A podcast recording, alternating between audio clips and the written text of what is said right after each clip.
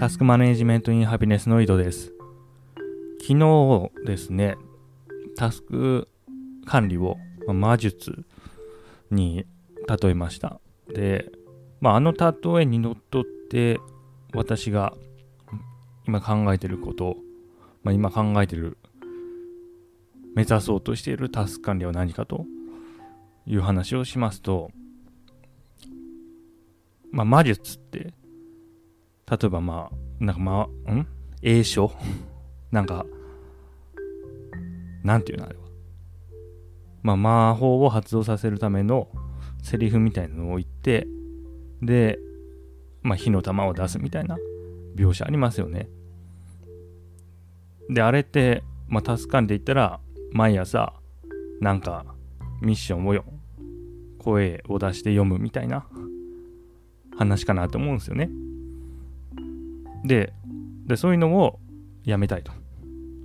魔術の例えで言うともう栄唱を破棄していきなり魔法を発動させたりとか。であと魔法陣を書いて魔法を発動させるっていう描写もありますよね。で魔法陣はまたタス管理で言うと何かに文字を書き込んででそれを活用するみたいなね。話にできると思うんですよ。でそれもやめたいと。魔法陣も発揮ししてもういきなり魔法を発動させると。まあ、そういうところを狙ってるんですよね。で、確かに、その栄唱とか魔法陣とか使ったら、多分より多くの人が助かりできると思うんですよね。で、それは、あの、火鉢さんが目指してるところで、まあ、誰でもこれをやったらできるようになりますっていうやり方ですよね。で、もちろんそれ、自分もそこから入って、タスク管理やってきてるんですけど、まあ、それを踏まえた上で、栄唱発揮したり、まあ、法人発揮した方が効率いいじゃないですか。ライフハッカーからしたらね。そう、だから、ちょっとそっちの方向を考えてるんですよね。でもまあ、それは、なんだろう、誰でもできるというか、方法があるっていう話じゃないと思うんですよ。なんか、こうしたら栄唱破棄できますとか、こうしたらあの魔法陣も破棄できますとか、誰でも使える、まあ、汎用的な方法ってないというふうに思ってるんですよね。だから、まあ、魔術の例えで結局世界観が重要になってくると。そういう世界観を持つことによって、まあ、魔法発動できる。だからつまり魔法陣がなくても、うん、栄唱をしなくても魔法を発動できるっていう世界観ですね。だから今思い出したんですけど、あの、鋼の錬金術師がいい例えになりますよね。あれって、まあ、普通魔法陣書いて錬金術使うんですけど、な真理の扉開いた人は手パンとかやるだけで錬金術を発動できるんですよね。ああいうイメージですよね。だ別に、これは例えですよ。真理に到達する必要があると。栄唱破棄、魔法陣破棄するには、世界の真理に到達する必要があるとか言ってるわけじゃ全くないですよ、これは。そうじゃないですけど、だからイメージとしてはそんな感じですかね。だからまあそうなるとちょっと、ツールとして、技術としてのタスク管理を語る人とはちょっと話が、まあ、ずれてくる。噛み合わなくなってくるとは思うんですけどね。まあ、そんな感じですね。魔術の例えで私がやってる、やろうとしてることを説明すると、まあこんな感じなのかなっていうイメージです。で、ちょっとしばらくですね、私が、まあここ、しばらくずっと本読んでた自由意志と決定論について話そうと思うんですよ。で、やり方としては私が読んできた、まあ、本のハイライトを見つつ、ちょっと、まあ、どういう内容なのかっていうのをまとめていくっていうスタイルでやっていこうと思います。まあこれ完全にその自分のためなんですけどね。このなんか自由意志とかね、決定論っていうのは話がややこしいんですよ。全然わかんないんですね。その 読んでも。ないや、言ってることはわかりますよ。もちろん日本語だからね。でもなんかあんまり理解ができないというか、すっきり落ちてこなかったりするんですよね。そうだからそこがあるんでちょっと自分の中でこれまで読んできたものを、まあ、整理するためにまあ、まとめながら復習をしていこうかなと思います。一回ね、そうそう、一回読んだもん、あんま自分読み返さないんですよ。まあ、あの、Kindle の読み上げで読んでるっていうのもありますけど、もうどんどん新しいものをなんか読み上げたいみたいなところがあるんで、ちょっとまあこの時間を使って復習しようと思います。なんでまあ、自分の Kindle のハイライトを見ながら話すんで、なんだろうな。生配信みたいな感じになると思います。別に、事前に今回はこれを言うっていう風にまとめてるわけではないんでね。で、まあ、まずは、最初に読んだのが、これですね、自由意志の向こう側、決定論をめぐる哲学史。木島さん木島なのかな？ちょっと読み方はわかんないんですけど、そう、これを読んだんですよね。で、まあ、まずね、初めにからいきますと、ここで言われてることは、まあ、決定論っていうのを認めると、不穏な帰結が導かれると、まあ、思う人は多いと。で、それは何だかっていうと、えっ、ー、と、例えば全てが宇宙の始まりから決められていたとしたら、僕らが未来の選択を前に悩んだり努力する活動は全て無駄だったんじゃないかとか。でまるで僕らは自分では預かり知らぬプログラムないし筋書きを演じさせられていた操り人形みたいな存在じゃないのかという懸念を抱く人がいるかもしれないで、まあ、それとは別に、まあ、自由意志否定論から導かれるかなり古くから懸念されてきた不穏な帰結の代表が道徳的責任の否定である。決定論が人間の自由意志を否定してしまうと道徳的責任という概念が無意味になってしまうのではないかという懸念だ。この社会が自由意志を備えた主体が道徳的責任を負うという仕組みに支えられて成り立っているとしたら道徳的責任が成り立たなくなれば道徳と社会は基礎を失い崩壊してしまうのではないかという懸念がそこからさらに導かれるというふうに書かれてますね。そうだ、ここなんですよね。で、ここがまだ自分引っかかってるんですよ。一応読んだんですよ。この本も他の本も。じゃあ、この、まあ、で、私はハード決定論者になりましたんで、決定論が正しいという世界の中で、自分は何をすべきかですよね。自分のこの行為というものはどれほど意味があるのだろうかとか、まあそんな話ですよ。あの、これ、フィーリングのを今言葉にしただけですよ。あの、意味とかいうワード使いましたけど、それにあんま意味はないです。ただ、なんか、この疑問をちょっと解消したいんですよね。そう、だからちょっと今復習してるんですね。で、まあそういう話がありますよと。自由意思決定論。自由、自由意思決定論、あの、因果。因果的決定論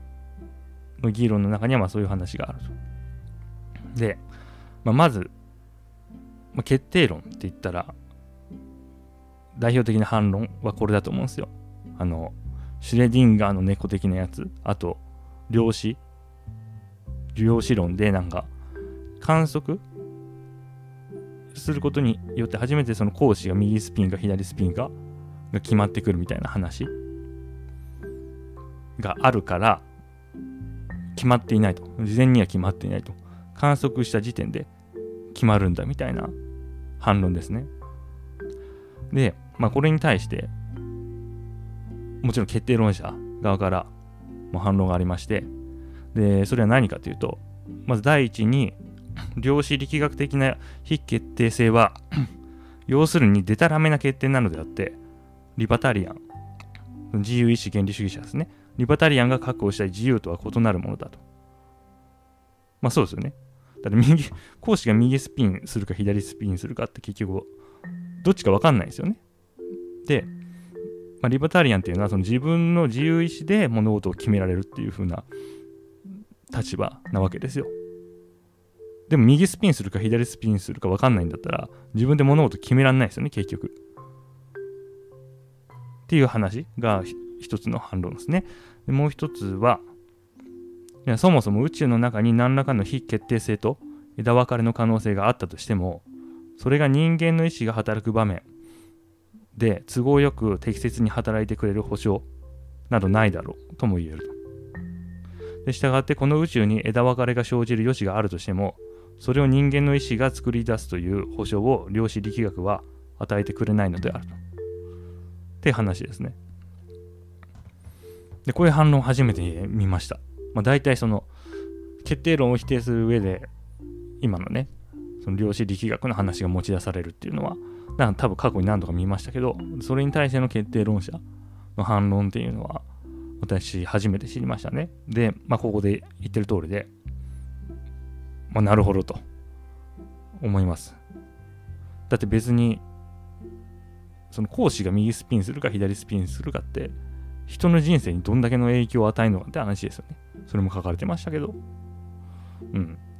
だから講師が右スピンするか左スピンするか観測によって初めて決定するという話があったとしても人間の自由意志があるというところまでたどり着かないっていうのは納得できる反論ですね。で、あともう一つは、まあ、これ前から話しまし話してましたけど、スピノーザの話をしてますね。うん、まあ、決定論者って言ったら、まあ、スピノザっていうイメージですね。何冊か本読みましたけど、まあ、やっぱ大体スピノザが出てくんですよ。で、まあ、スピノザがなんで人間はじ、まずまずね、スピノザは機械論者なわけですね。で、因果的自然観を持ってるんですよ。で、それが、まあ、人々に受け入れられないっていう立場を取ってるんですよ。なんか全然こいつら納得しないと。で、それは何でかって考えたときに、この自由意志というものが存在しているという錯覚に陥ってるからであるっていう風な話の展開をするんですよね。で、それをもうちょっと遡ると、その人々が目的論的に自然を捉えてるから。で自然っていうのは目的を持って動いてるというふうに思ってる。で、それをさらに先遡ると結局神。神っていうのをその人格を持った存在として、まあ、見ているから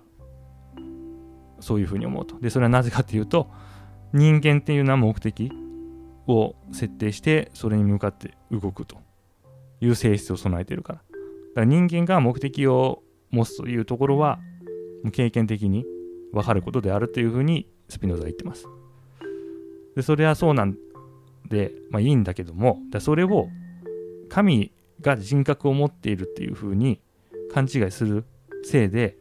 その神に当てはめてしまうと。で、神というのはつまり自然になるわけだから、で自然も目的を持っているというふうな理解になってしまうと。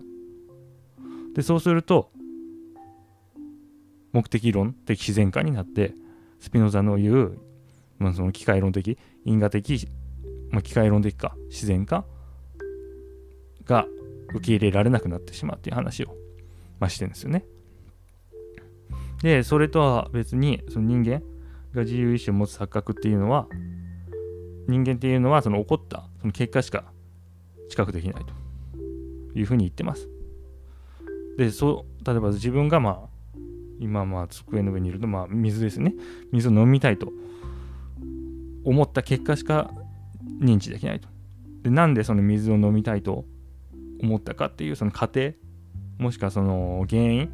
というところは分かんないと。知る由もないっていう話をしてるんですよ。そう。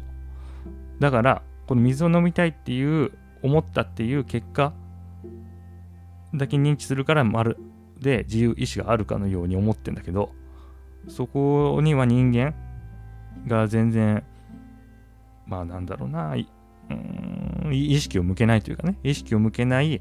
因果関係が存在している。でも人間はそれを無視するというか、分かんないと。その仕組み上分かんないから、えー、仕組み上その因果関係を全部遡って認識できないから結果の自由意志と思われるような水を飲みたいということだけが確かにあるというふうな錯覚に陥るという話をしてるんですね。そうやったな。これちょっと今読んでますけどね。うん。でそれについて無知つってますね。え、人々は自己の諸々の意識、えー、意志と自己の欲求とを意識するが、人々がそれによって欲求と一作用へ成功づけられた諸原因については、それについて無知であるがゆえに夢にも考えはしないからであると。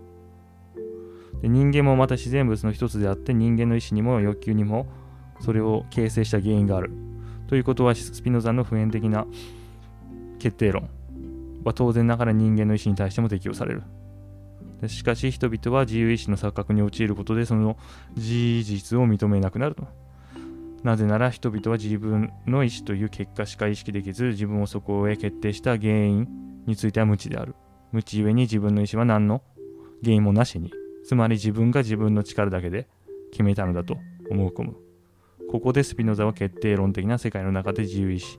という錯覚が生み出されるメカニズムを示している。っていうことを言ってます。うん。そうですね。あで、あと、まあもう一つ。で、これは人間の習慣の話なんですけど、えーと、まあ、つまりまず人々の間には自己利益追求という普遍的な目的が抱かれており、人々はその目的を目指して行動している。また目的原因。あ、ごめん。あの その前に、あ、その前にスピノザの引用がありましたね。ここ読まないとわかんないな。えー、ここから、うん、さらに生じるのは人々はなされた事柄の目的原因のみを知りたいと望み、目的原因を聞けば気が済むということであると。しかるに目的原因について他人から聞くことができなかった場合、人々は自分自身に向き直り、自分をいつも同じような事柄へ決定づける様々な目的に目を向けざるを得なくなる。そしてこのように他者の気質を自己の気質に基づいて必然的に判断するのだ。それに対して、つまりまず人々の間には自己利益追求という普遍的な目的が抱かれており、人々はその目的を目指して行動している。また、ここでいう目的原因とは、ここでは説明の根拠として引き合いに出されるものとしての目的というほどの意味である。したがってここで言われているのは、人々はお互いの行為について、自分が直接に意識している何のためにという目的を知りたがり、またそれを告げ合い、しかもその目的としての欲求を形成した原因に関しては意識することがないので、それを聞けば満足するようになり、さらには他人の内心も同じような仕方で推察するようになるということであると。って話ですね。でこれはなんか他者理解の話も含まれてますよね。なんであの人あんなことしたんだろうと、するんだろうと考えた時に、自分だったらこうだから、まあ、あの人もこうだろうみたいな、結局自己を反映するっていう理解の仕方を人間しますよね。でそのことについてスピノザ、ま